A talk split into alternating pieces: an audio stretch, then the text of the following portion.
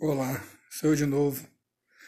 Eu sei que o primeiro episódio foi um desabafo extremo, que eu usei palavras pesadas, que eu xinguei.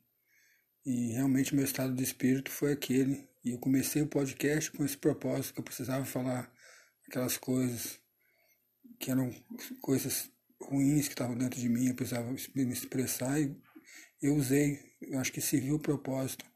Então acho que não, não ofendi ninguém diretamente, só fui muito vulgar e não arrependo, não me arrependo tanto que vou deixar o episódio do jeito que tá, porque o propósito desse podcast vai ser falar sobre o transtorno bipolar, mas é para falar sobre mim. É um, um, um podcast egocêntrico mesmo, explicitamente egocêntrico, porque eu preciso falar de mim e é, sobre as minhas relações com o transtorno e tentar falar um pouco sobre a parte científica, trazer algum tipo de conhecimento sobre o assunto. Então, hoje eu queria falar um pouquinho sobre quando foi meu primeiro surto, como ele foi, o que eu lembro dele, né? Porque isso é uma coisa bem comum mesmo, os bipolares esquecerem partes do, do surto de mania. Mas eu lembro de algumas partes importantes do que aconteceu. Para começar, eu fui ficando, antes de estar tá considerado mesmo surtado, porque não acontece instantaneamente, é um, existe uma gradação. Eu fui ficando cada vez mais nervoso, porque o que aconteceu foi que minhas filhas, eu tive filhas gêmeas, e com a chegada delas, a vida ficou muito difícil. A vida na família, por causa de, de cuidar delas, e eu também tinha enteadas, adolescentes, então eu tinha que lidar com tudo isso ao mesmo tempo, tentando orientar as mais velhas, tentando, dependendo de ajuda das mais velhas para poder trabalhar, cuidar das crianças. E tudo isso foi, foi servindo como combustível para que eu ficasse cada vez mais estressado. Isso e várias outras coisas, trabalho, é, um relacionamento difícil por causa das dificuldades de trabalhar na noite, porque eu e minha esposa nós somos músicos.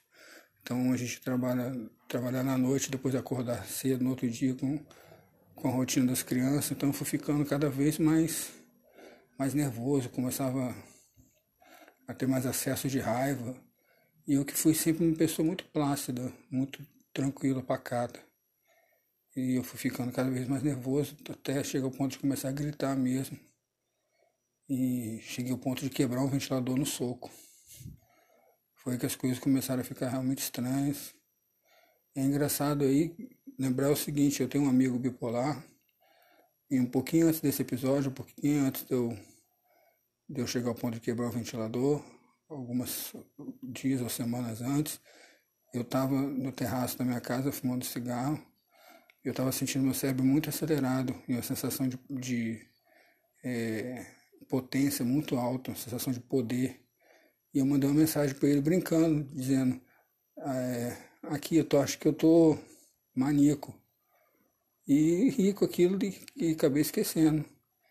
Aí o tempo passou, a situação em casa ficou tão tão insustentável, eu estava uma pessoa tão impossível de lidar, que eu falava o dia inteiro, ninguém acompanhava, ninguém conseguia suportar a velocidade das coisas que eu dizia e, e o meu comportamento. Eu acabei saindo de casa, fui para casa da minha irmã e lá eu me fixei porque a pessoa com o transtorno bipolar, quando ela entra na mania, Existem vários sintomas. Um dos sintomas é a pessoa que trabalhar num projeto, escolher algum projeto e ficar obcecado por ele. E o meu projeto como músico era de criar um curso online. Então, a maior parte da minha mania girava em torno disso. Por um bom tempo girou em torno disso. Então, eu fui para casa da minha irmã e comecei a gravar vídeos. Só que os vídeos não eram só sobre música, tinha muito vídeo de desabafo é, xingando muito, muito estressado, parecido com o, o primeiro episódio desse, desse podcast, mas era muito pior, garanto que era muito pior. E eu com aquela sensação, parecia que eu era um rei do universo, o rei da cocada preta. e postando vídeos, ao mesmo tempo sofrendo por, pelo fim do relacionamento, daquela forma passiva-agressiva, entendeu? Postava vídeo é, cantando música, tocando música triste, botar, fazer piada. Depois comecei a postar conteúdos de cadavérico. Então minha cabeça ficou, entrou na, na psicose em vários momentos. Porque a mania ela é um estado de humor elevado. Mas a psicose deixa a gente delirante e, e alucinado. Então isso aconteceu também. Eu lembro de momentos assim, no, no meio da madrugada, de estar tá postando no Instagram um, um post atrás do outro e rindo, pra, olhando para trás como se fosse um lunático mesmo, louco, e achando aquilo maravilhoso, aquela sensação no corpo, que na hora parece muito bom. Então, depois disso, teve um episódio que eu estava fumando muito cigarro, muito cigarro mesmo, e eu fui, eu estava sem cigarro, eu fui numa, numa venda que tem perto da casa da minha irmã, que eu já conheci o dono. Aí eu cheguei lá e falei, pô, tô precisando de, de um cigarro fiado, você vende para mim, irmão, eu te pago o teu dinheiro, eu só tô no cartão, não sei o que. Realmente eu tinha dinheiro no dia seguinte. Aí ele falou, pô, é, fiado eu não vendo não. Eu falei, pô, cara, eu compro sempre aqui com você. Aí ele, ah, é, eu te dou um, um, um, um avulso. Aí ele me deu um avulso ainda de cigarro vagabundo. Eu falei, Falei pra ele, então não quero essa merda não. E joguei o cigarro lá dentro, na cara dele, o, cigarro, e saí andando. Aí minha família viu isso no Instagram, ficou preocupado, o cara ser, ter ligação com bandido, de, querer me matar. Aí ficou essa preocupação, todo mundo preocupado. E eu, minha família já percebendo que tinha uma coisa errada comigo, querendo que eu fosse no psiquiatra.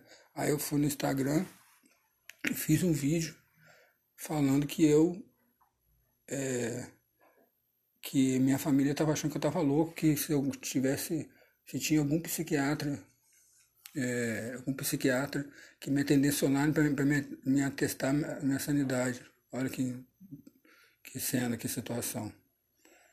E a situação foi só escalando, só escalando, até que eu fui no psiquiatra, ele conversou comigo, eu contei para ele que eu estava elétrico daquele jeito porque eu tinha achado uma forma de ganhar dinheiro, sair do, da situação que, que eu estava vivendo, porque a gente estava vivendo muito apertado.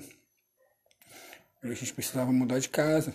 Ainda precisa mudar de casa, né? Porque é, minhas filhas estavam com, com problemas de respiração por causa do, da umidade da casa. Isso a gente acabou dando um jeito depois, não está tão ruim mais não. Mas na época isso na minha cabeça ficou é, maximizado. Então eu, eu contei psiquiatra que eu, que eu queria, que eu tinha achado que a, a forma para fazer o curso, o curso eu poder vender para tantas pessoas, fazer ter o trabalho uma vez só, e a coisa ia ser muito rentável. Eu achei que ia conseguir isso em um mês, dois meses, já ia resolver tudo, e que o motivo da minha do meu estado de espírito elevado era, era, era justificado. Foi isso que eu falei com ele. Aí ele foi, tentou me explicar que, na verdade, é, essa aceleração ela não é natural, que mesmo que eu tenha um motivo. Ele perguntou se eu estava dormindo direito, eu falei com ele, fui honesto, falei que eu estava dormindo pouco. E ele falou que me passou um remédio, para poder pelo menos eu sentir um pouco menos acelerado, porque eu admiti que eu estava acelerado. Aí ele me passou e eu tomei por alguns dias. Só que aí eu comecei a sentir falta daquele prazer, aquela sensação de, de de poder que eu estava antes, aquela sensação de bem-estar. E parei de tomar remédio. Aí eu voltei a ficar agressivo de novo. E nesse meio tempo eu brigava com a minha família porque eu pedi dinheiro para poder é, fazer o projeto. Consegui 3 mil emprestado. Uma pessoa me emprestou. Uma pessoa que eu conheço há muitos anos me emprestou 3 mil reais e que na verdade ainda estou devendo, porque como você pode esperar, eu, meu projeto foi, foi por água abaixo, mas essa pessoa me prestou 3 mil, outra pessoa dividiu um curso para mim no cartão, que é um curso ensinando a fazer curso online, R$ 1.600 o curso, paguei o parcela por parcela pro cara, Ainda fiquei devendo, devendo a última, né? Porque agora está tudo parado por causa da pandemia. Eu não consigo nem trabalhar, então pelo, pelo, pelo menos ele entendeu isso. Mas é, eu fiz muita dívida, a situação foi, foi só piorando. E depois, no meio tempo ainda, comecei a mexer com criptomoeda, entrar no mundo de criptomoeda. Aí, de criptomoeda, eu entrei no mercado financeiro, comecei a mexer com day trade.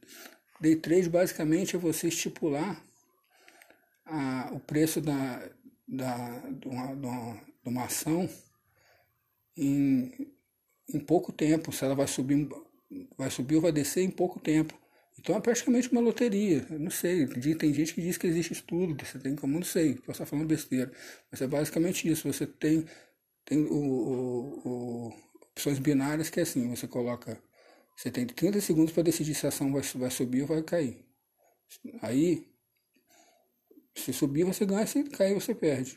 Né? Se, você, se o que você escolheu acontecer, você, você ganha. E eu fiquei mexendo com isso, perdi. Aí comecei a, a jogar com um pouquinho, jogar, né? Até engraçado falar jogar, mas comecei a operar, como fala, um pouquinho de dinheiro, bem pouquinho, aí rapidinho entrei na ideia, não, tem que colocar muito, que eu vi um vídeo na internet falando que não fazia diferença você jogar com pouco ou com muito. Eu tinha um dinheiro no cartão, ainda guardado no empréstimo, que era para ser para ir para um seminário, que eu tinha comprado um ingresso para um seminário em São Paulo. Isso no começo do surto já fora de casa, então tinha esse dinheiro guardado. Resultado, em 24 horas eu perdi 800 reais ou mais, provavelmente mais.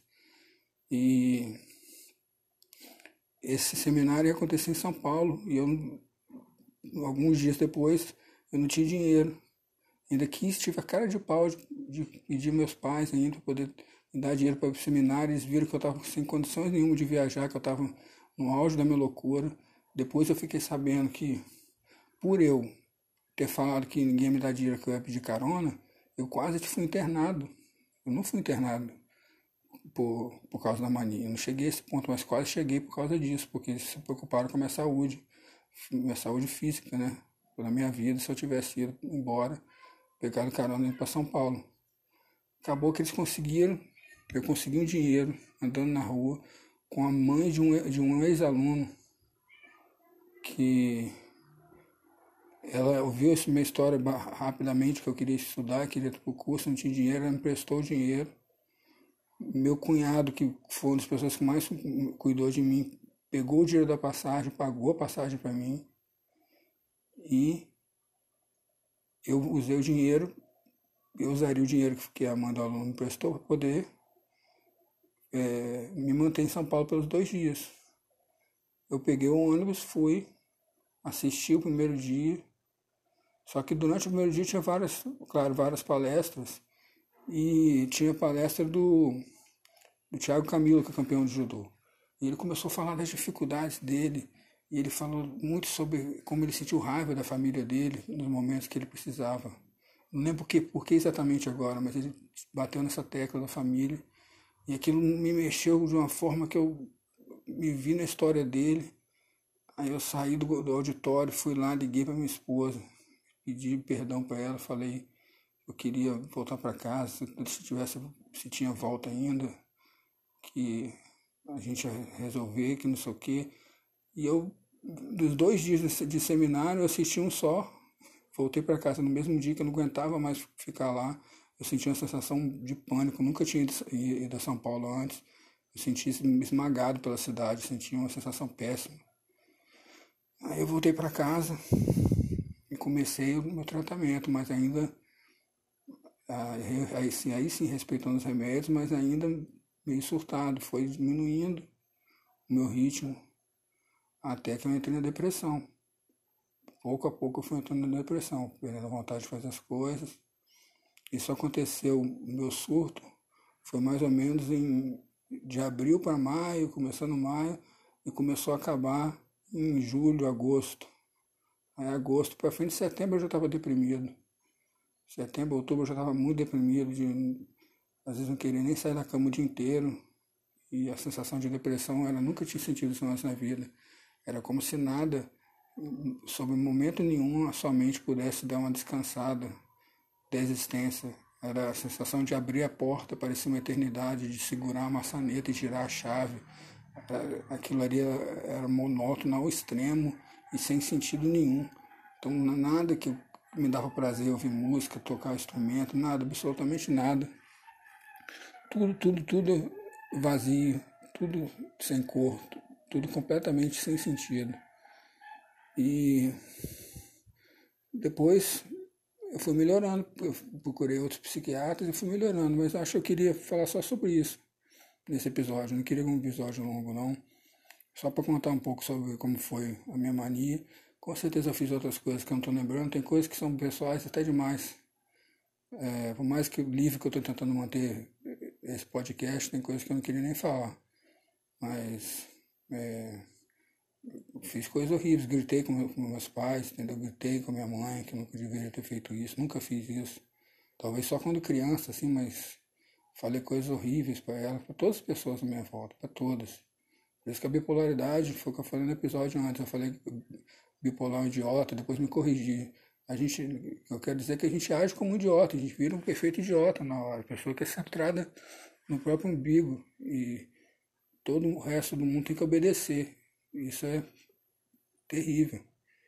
Então eu quero mais para frente aos poucos começar a falar sobre coisas positivas também. Quando eu tiver que desabafar, eu vou desabafar, porque eu quero que isso aqui seja meu. Se puder ajudar alguém, ótimo, eu fico muito feliz. Eu quero muito. Eu gosto de ajudar as pessoas. Eu também sou professor, sou professor de música, então eu tenho essa, essa veia de, de querer passar o conhecimento, mas eu queria realmente me dar esse direito de desabafar, de ser é, livre nesse espaço. Então, nos próximos áudios eu devo falar sobre exercício físico, é, coisas positivas e sobre como eu lido com o meu tratamento também. As técnicas que eu uso para me manter em dia, para me manter é, com a cabeça no lugar. Tá bom? Grande abraço para vocês.